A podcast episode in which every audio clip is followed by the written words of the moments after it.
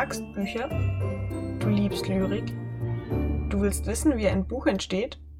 Wir, Studierende der Universität Tübingen, haben uns nämlich genau diese Frage gestellt. Auf unserer Suche nach der Antwort haben wir drei verschiedene Personen kennengelernt. Die Lyrikautorin Nancy Hünger, die in ihrer Schulzeit gar kein Fan von Lyrik war.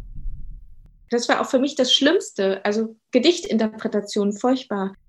Außerdem treffen wir den Lektor Helge Pfannenschmidt, für den die Zeit anders tickt, wenn er Lyrik liest.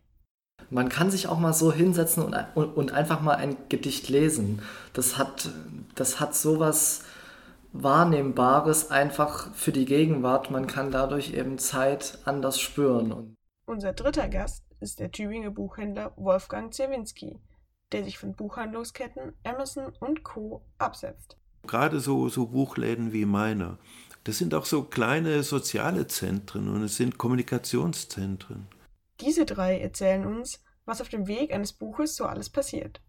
Zum Glück hatten wir es mit äußerst offenen Interviewpartnern zu tun, die uns gerne und viel über ihren Arbeitsalltag und über ihr Leben darum erzählt haben. Also es ist nie so zum Beispiel, um vielleicht konkreter auf deine Frage zu antworten, dass ich jetzt nach zwei Wochen oder drei Wochen einen Text von ihm sage, ah, oh, Halleluja.